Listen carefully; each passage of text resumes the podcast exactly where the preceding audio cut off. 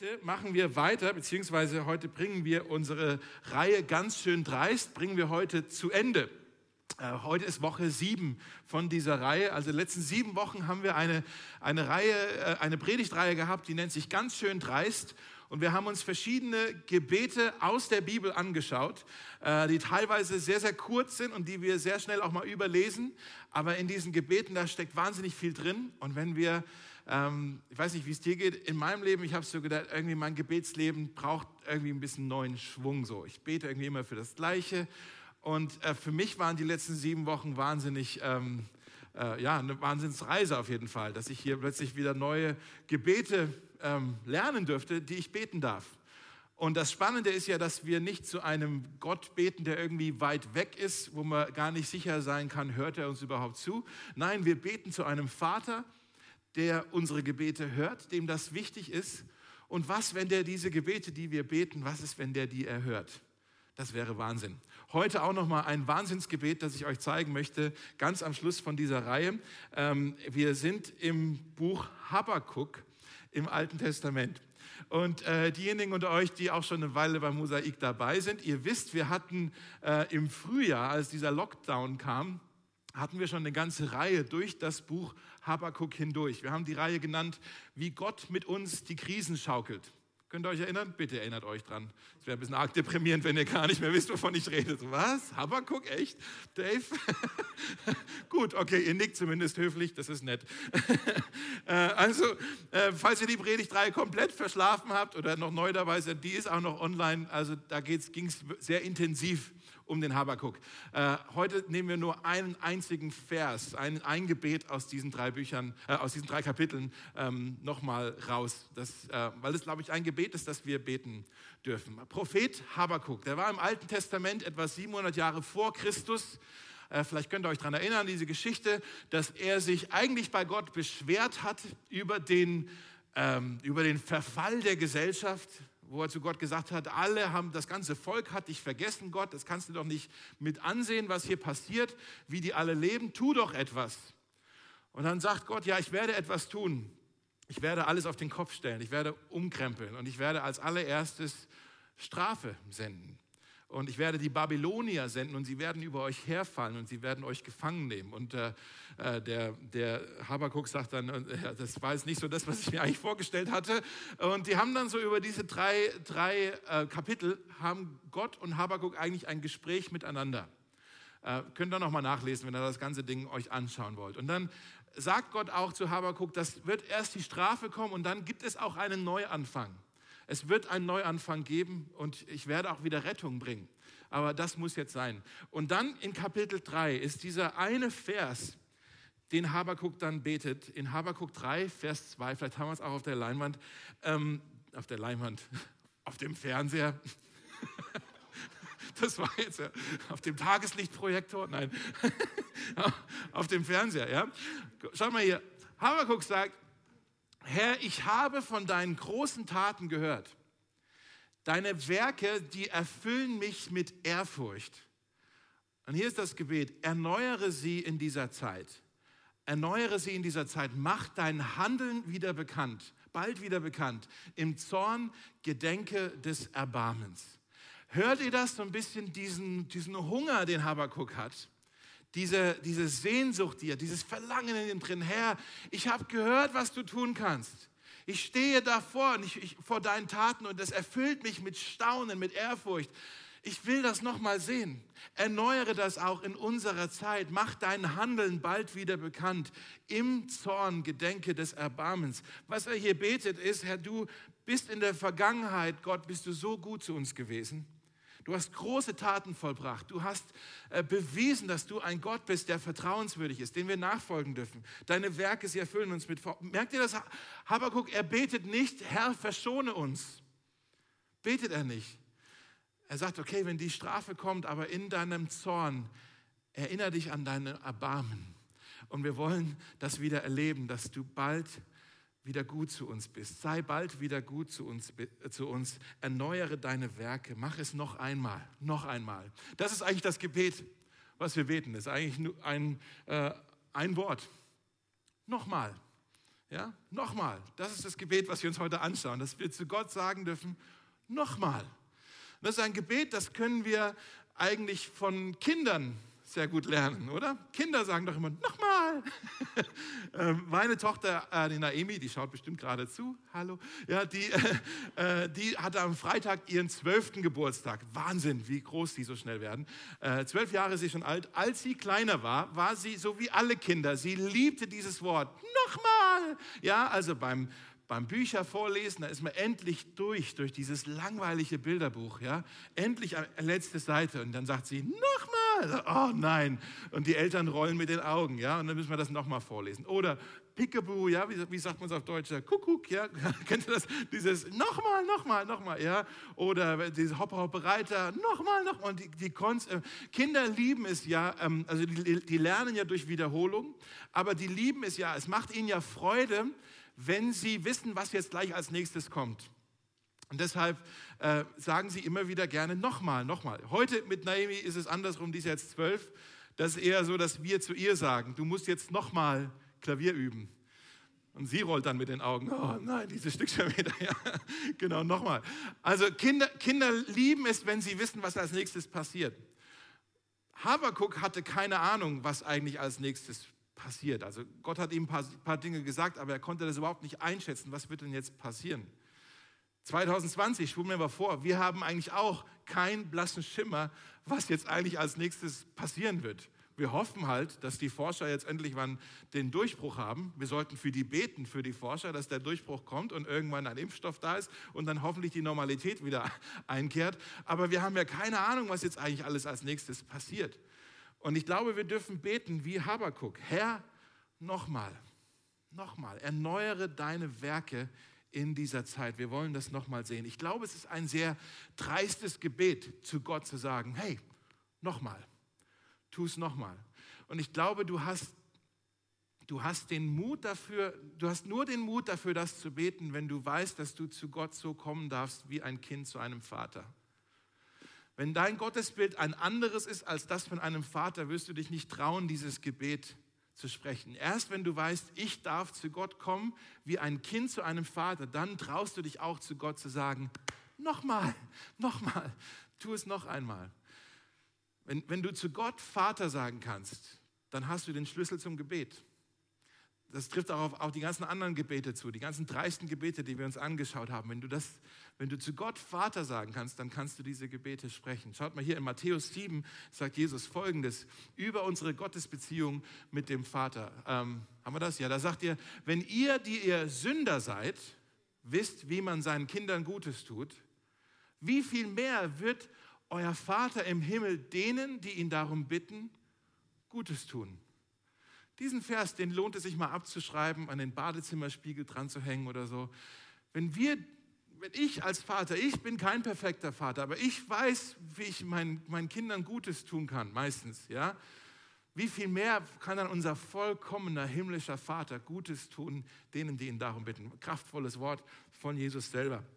Also für was beten wir, wenn wir, wenn wir beten, Herr, tu es nochmal? Dann beten wir eigentlich, Herr, du bist derselbe Gott, gestern, heute und in Ewigkeit.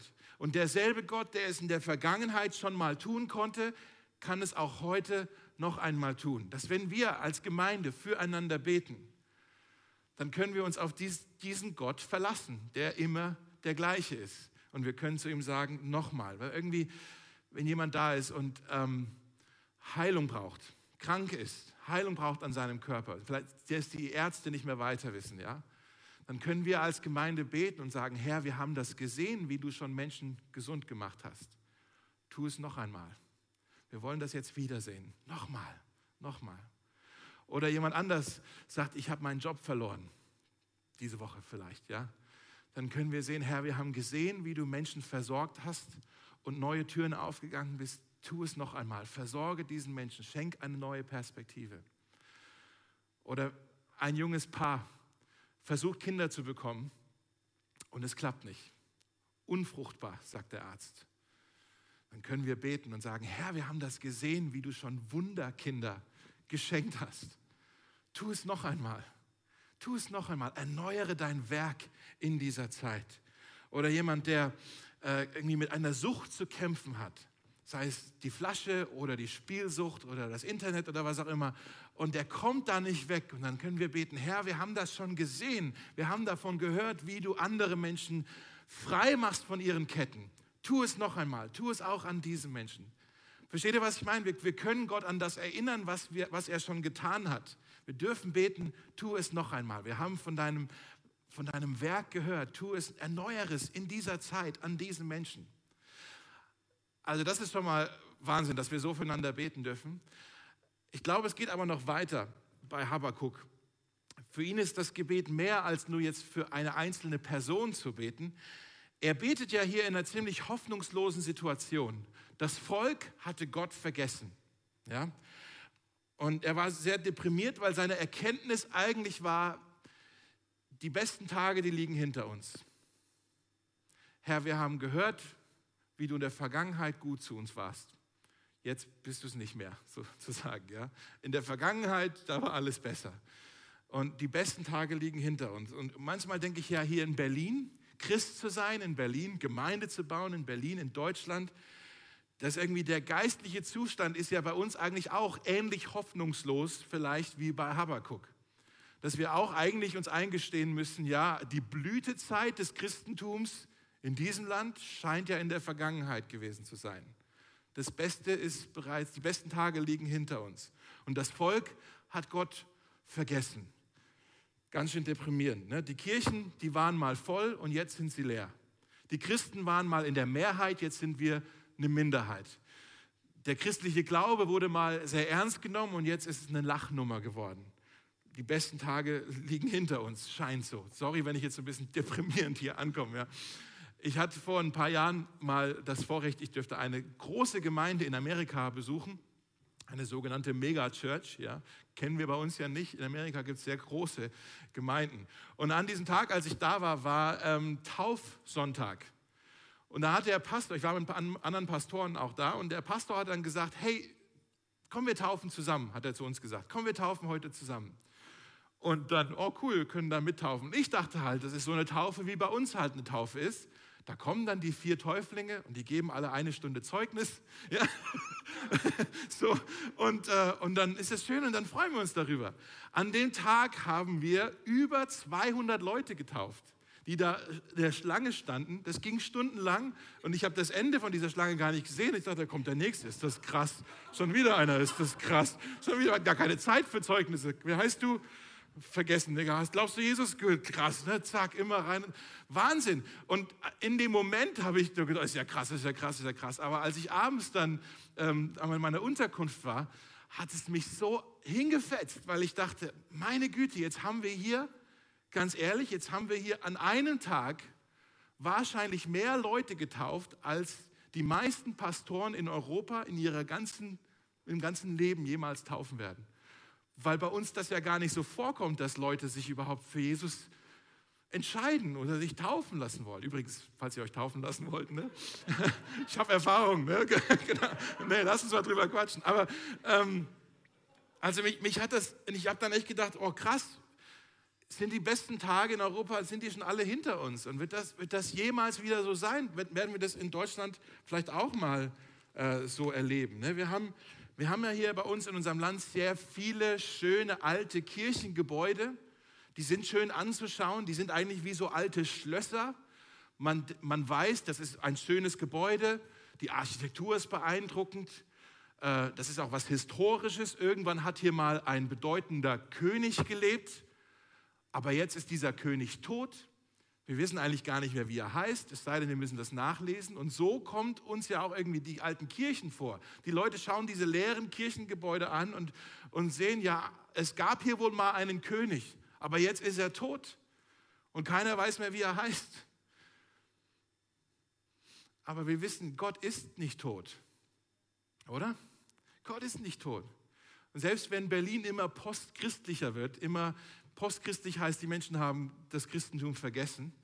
Berlin wird vielleicht immer postchristlicher, aber Jesus ist nicht post-Berlin. Ja? Jesus hat uns nicht vergessen. Er ist derselbe gestern, heute und in Ewigkeit. Und wir dürfen beten, so wie Habakuk, Herr, wir haben gehört, was du tun kannst. Wir sehen, wie du es tust in anderen Ländern. tu es auch hier. Erneuere dein Handeln in unsere Zeit. Nochmal. Nochmal. Ähm, ich glaube, dieses Gebet von Habakkuk war mehr als nur, wir erinnern uns jetzt an das, was Gott schon mal an einem Einzelnen getan hat und wir beten jetzt für einen Einzelnen, dass sich das wiederholt. Habakkuk, was er hier gebetet hat, er hat für eine Erweckung gebetet, für eine Erneuerung. Vielleicht gefällt dir dieses Wort Erweckung nicht, weil du damit ganz viel schräge Sachen assoziierst, kann ja sein. Das Wort Erweckung, was es eigentlich heißt, ist, dass Gott in etwas, was gestorben ist, neues Leben einhaucht.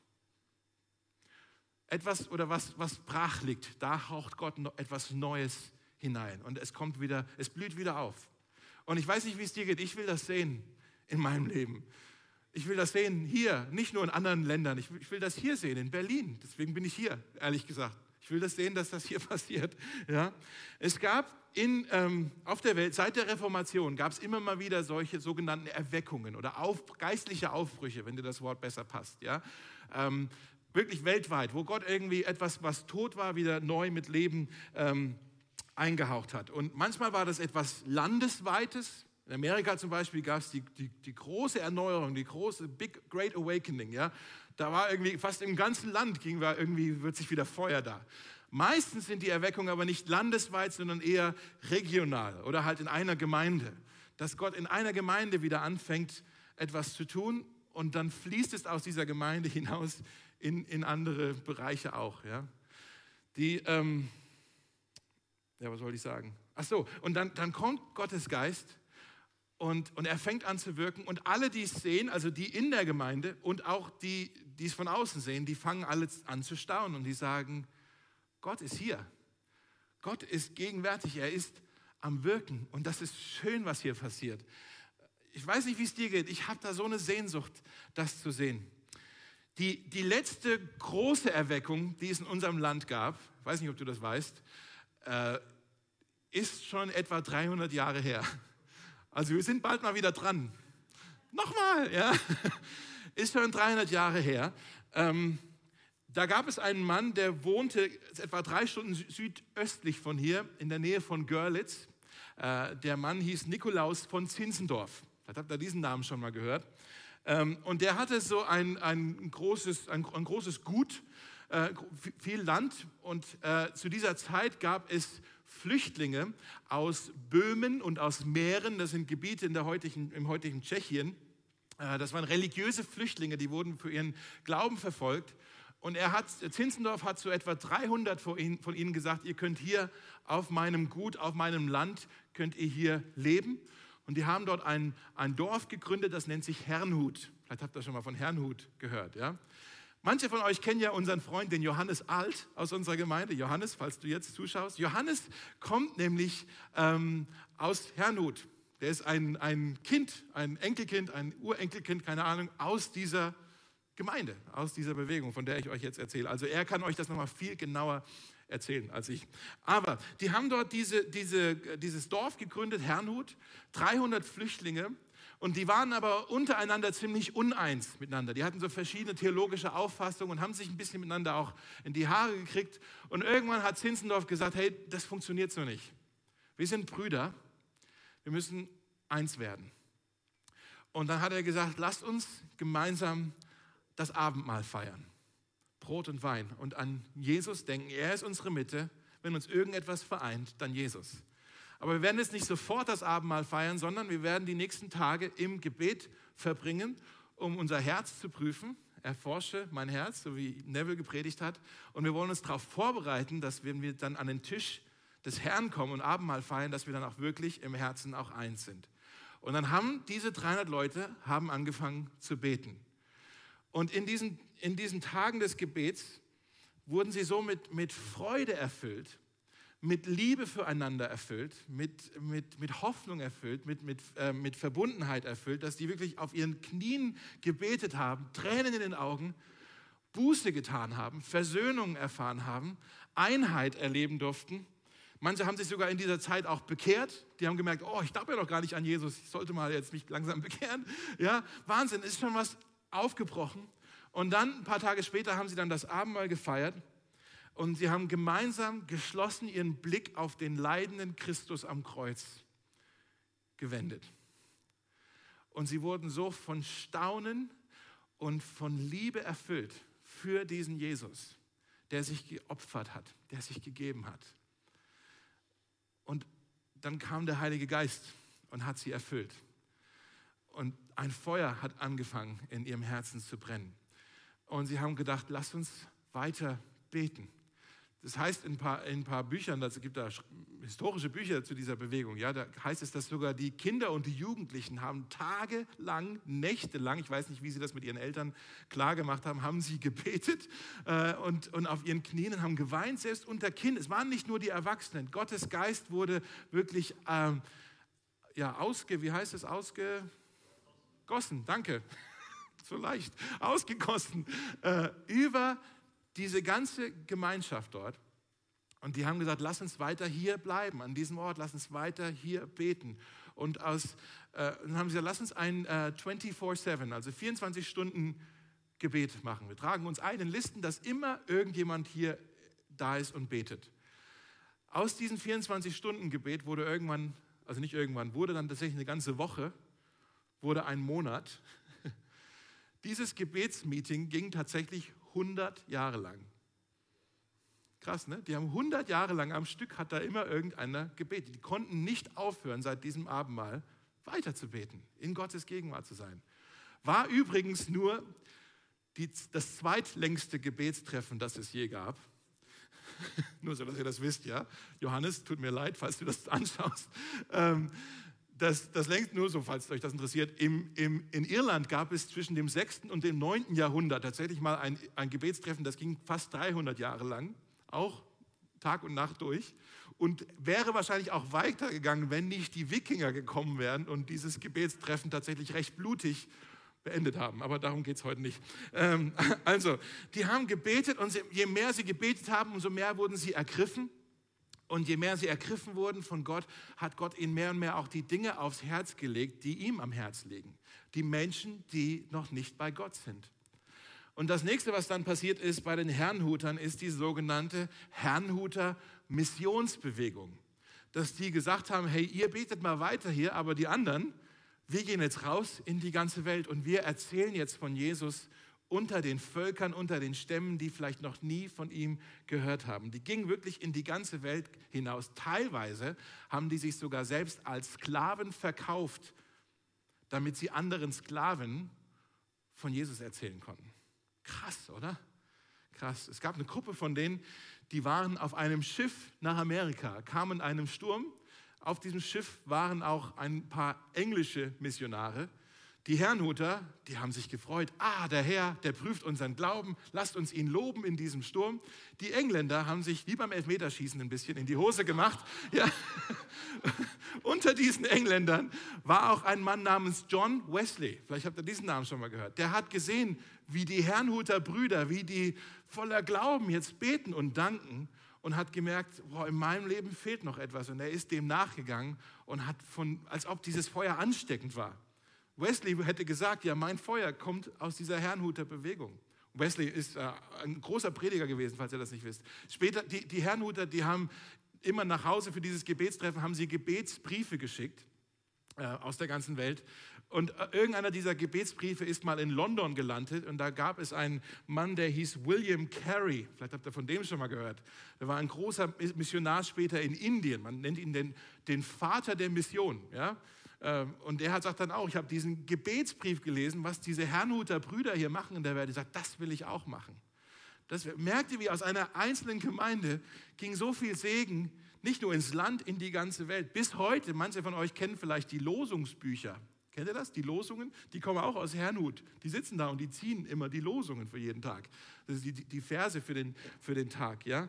Und ich, das ist so eine Wahnsinnsgeschichte. Das ist schon 300 Jahre her. Und ich denke, Mensch, das war in einer kleinen Gemeinde mit 300 Leuten, in einem Dorf, mitten im Nirgendwo, in Herrnhut, ja, gar nicht in einer einflussreichen Stadt oder so, in einem Dorf, unter Flüchtlingen.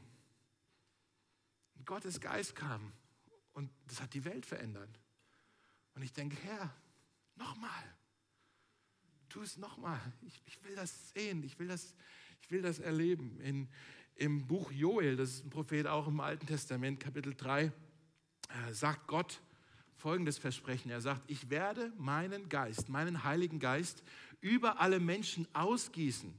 Eure Söhne und Töchter werden Weissagen, eure alten Männer werden prophetische Träume und eure jungen Männer Visionen haben. Gottes Geist ausgegossen und fängt an zu wirken und, und, und seht ihr, was passiert? Und ich denke, ja, nochmal, ich will das auch erleben, oder? Nochmal. Ich will euch, bevor ich zum Ende komme, schnell, ich mache es wirklich schnell, schnell, wirklich, schnell fünf Dinge zeigen, die bei einer sogenannten Erweckung passieren. Okay, damit wir auch wissen, für was beten wir denn eigentlich, wenn wir hier sagen, nochmal. Wir wollen eine Erweckung sehen. Für was beten wir da? Was, was, wünsch, was, was bitten wir Gott, dass er tut? Das sind fünf Dinge, die bei Erweckungen passieren. Erweckungen sind eigentlich immer sehr unterschiedlich voneinander. Okay? Aber es, es scheinen so ein paar Dinge zu geben, die kommen immer wieder vor. Die möchte ich euch einfach mal kurz ähm, äh, zeigen. Das kann man sehen in der Kirchengeschichte, kann man auch sehen bei anderen geistlichen Aufbrüchen, die so gerade in anderen Teilen der Welt passieren. Und ich wünsche mir, dass das auch bei uns passiert. Das Erste, was wir sehen, ist, bei einer Weckung gibt es eine Rückkehr zum Evangelium der Gnade. Eine Rückkehr zum Evangelium der Gnade. Ob das nun bei der Reformation war, sehr, sehr offensichtlich, oder bei Zinzendorf oder bei Wesley oder später im letzten Jahrhundert in der Jesus Movement in Amerika, wo auch immer, plötzlich besinnt man sich wieder an die Gnade Gottes. Und der Standardmodus in unserem Herzen ist ja immer, dass wir eigentlich versuchen, uns selbst zu retten. Wir wollen unser eigener Erlöser sein. Wir wollen Gott beeindrucken mit unseren guten Taten, mit unseren Werken. Und hoffentlich äh, brauchen wir gar nicht so viel Gnade von ihm und von dem Kreuz, weil wir ja eigentlich schon so ziemlich gut sind und vielleicht nur noch ein bisschen Vergebung brauchen. ja, aber wenn Gott, wenn Gottes Geist wirkt, dann merken wir plötzlich, nee, wir sind alle Sünder, wir brauchen alle so viel Gnade und wir finden sie nur bei Jesus am Kreuz. Dort hat Gott uns die Gnade geschenkt. Dort hat er uns seine Liebe bewiesen. Er hat ja, dass die Sünde auf sich genommen. Er hing am Kreuz und hat gesagt, es ist vollbracht. Ich habe es getan. Ja, und ähm, bei der Erweckung ist das so eine Art so eine Wiederentdeckung, so ein neues Staunen über das Errettungswerk Gottes durch Jesus Christus. Das Zweite, was wir sehen, ist ein sehr intensives, einheitliches Beten. Ein intensives, einheitliches Beten. Das Gebetsleben in einer Gemeinde oder unter den Christen wird wieder belebt. Das, das sind Gebete, die sind außergewöhnlich. Okay? Wir merken, wir beten irgendwie länger als sonst. Wir beten irgendwie intensiver als sonst. Wir beten irgendwie auch aus, drücken uns mehr aus, vielleicht auch körperlich, als wir das normalerweise tun würden. Das ist außergewöhnlicher als normal. Und wir merken in unserem Gebet, da ist so ein Hunger drin, so eine Sehnsucht drin. Und wenn wir beten, spüren wir, Gottes Gegenwart ist da. Wir spüren Freude, wir spüren Freiheit. Wir haben Zeiten der Anbetung, wo wir echt sagen können, das ist das ist jetzt nicht nur schöne Musik, nein, das ist gesalbt vom Heiligen Geist selber. Er ist hier. Wir vergessen Raum und Zeit einfach nur, weil wir so gerne in Gottes Gegenwart sind. Ähm, wir beten, wir flehen, wir danken, wir sind im Kollektiv überwältigt von der Liebe Gottes. Das Dritte, was wir sehen, ist, dass die verschlafenen Christen wieder aufwachen. Also jetzt ist ein dummer Zeitpunkt, um zu schnarchen, falls du gerade am Einschlafen bist, weil ich also verschlafene Christen wachen wieder auf. Ja, das heißt, die Christen selber, da ist so eine Umkehr da in dem Herzen, so, so ein Buße, wie wir es bei den Herrnhutern auch gesehen haben. Die haben gemerkt, sie waren sich uneins. Und die sind wieder aufgewacht und sagen, nee, wir gehören doch zusammen, lass uns, lass uns eins werden, lass uns Buße tun. Wir sehen eine Rückkehr zu, zur ersten Liebe, dass wir, Jesus, du bist wieder meine Priorität. Und, und was dann auch passiert, wenn du Jesus zur Priorität machst, da haben wir in den letzten Wochen auch drüber gesprochen, ist dann, dass dann plötzlich die Dinge, die Gott auf dem Herzen liegen, liegen dir auf dem Herzen. Und du bekommst eine neue, äh, eine neue Sicht auf die Welt. Und du merkst plötzlich, Mensch, die Welt liegt Gott am Herzen, die liegt mir jetzt auch am Herzen. Und man ist, wird vom Heiligen Geist erfüllt und ausgerüstet und ausgesandt in diese Welt. Die verschlafenen Christen wachen auf. Und das vierte, das Evangelium wird in neue Formen gepackt in neue Formen gepackt. Jetzt versteht mich nicht falsch, das Evangelium ändert sich dadurch nicht. Es wird nur anders transportiert. Okay? Immer wenn Gott eine Erweckung geschenkt hat, war das dann auch immer irgendwie eine Zeit, wo ganz viel Innovation war, wo, wo Kreativität war, wo, wo, ähm, wo Gott selber sagt, ich will wieder etwas Neues schaffen. Gott bringt nie alte Formen in eine neue Bewegung. Gott tut es immer auf eine neue Art und Weise. Jede Erweckung war anders. Manchmal war eine Erweckung, der Schwerpunkt war auf die Verkündigung, auf die Predigt. Eine andere Erweckung war der Schwerpunkt aufs Beten. Eine andere Erweckung war Schwerpunkt auf Musik. Eine andere Erweckung Schwerpunkt auf Heilungen. Wieder eine andere Erweckung Schwerpunkt auf die Armen, die Diakonie. Also waren immer unterschiedliche Schwerpunkte. Das Problem ist, dass wir manchmal versuchen, oh, wir sehen, oh, Gott hat das so und so in der Vergangenheit gemacht wenn wir jetzt das alles genauso kopieren, wie es da war, die Form kopieren, dann können wir vielleicht das gleiche Ergebnis schaffen und das versuchen zu duplizieren, aber das funktioniert so nicht. Ich will gar nicht dafür beten, dass Gott alles nochmal genauso macht, wie schon immer. Nein, ich, ich sage ich sag nochmal, aber ich sage auch, Herr, tu es auf eine neue Art und Weise, so wie es jetzt für uns, für hier, für Berlin passt. Das Evangelium wird in neue Formen gepackt. Und dann das fünfte, und äh, das kitzelt mich am meisten. Menschen kommen massenweise zum Glauben. Massenweise zum Glauben. Und was dann passiert ist, dass Gott unter den Christen wirkt und dort etwas so Schönes, so was Wunderbares macht, dass selbst die Menschen, die eigentlich mit dem Kirche und mit Glaube überhaupt nichts zu tun haben, die sehen das und die werden angezogen wie von einem Magnet und die ganzen schrägen, irrtümlichen Vorstellungen, die Menschen vielleicht haben über Glaube, über Gott, über Kirche, oh, die Kirche ist so, Gott ist so. Und Menschen haben ja schräge Ideen, was, was wir eigentlich glauben. All diese Ideen werden über den Haufen geworfen und mit der Wahrheit Gottes ersetzt. Dass Menschen plötzlich wahre Vergebung erleben dürfen. Dass ihr Leben einen wahren Sinn bekommt dass ihre Zukunft ein wahres Zuhause bekommt.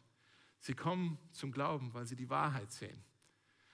Ich weiß nicht, wie es dir geht, wenn du diese Liste so siehst. Rückkehr zum Evangelium der Gnade, beten, verschlafene Christen wachen auf, neue Formen fürs Evangelium, Menschen kommen zum Glauben.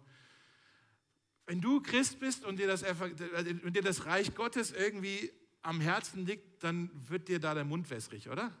Da sagst du, ja, das, das will ich auch. Das, das, willst, das willst du mehr als sonst irgendetwas. Dafür, das willst du sehen, da möchtest du Teil davon sein, oder? Herr, tu's, tu's ja, Mann, ja, Herr, Herr tu's, tu's nochmal.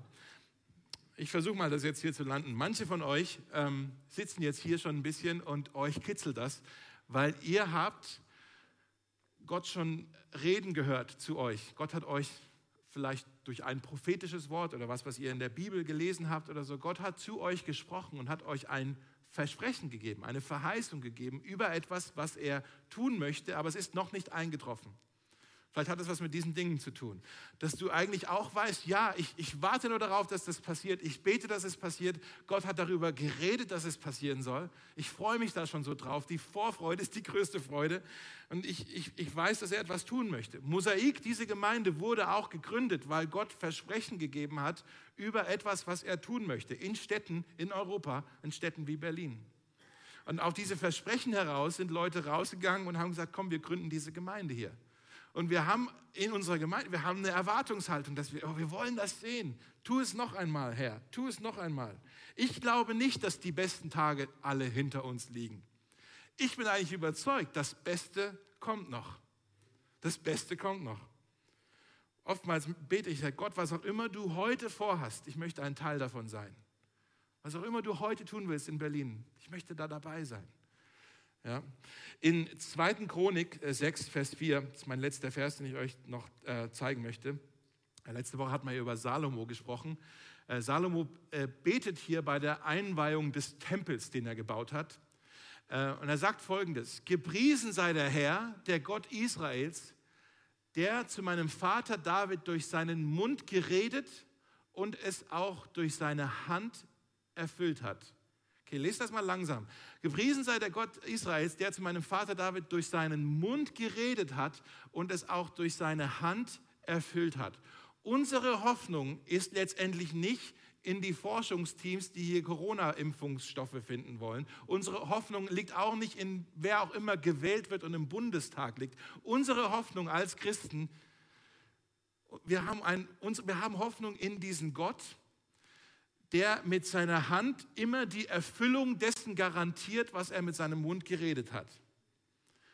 Ich sage es nochmal, wir haben eine Hoffnung in einen Gott, der mit seiner Hand immer die Erfüllung dessen garantiert, was er mit seinem Mund geredet hat. Gott tut mit seiner Hand, was er mit seinem Mund verspricht. Gott ist authentisch. Er sagt nicht das eine und tut das andere.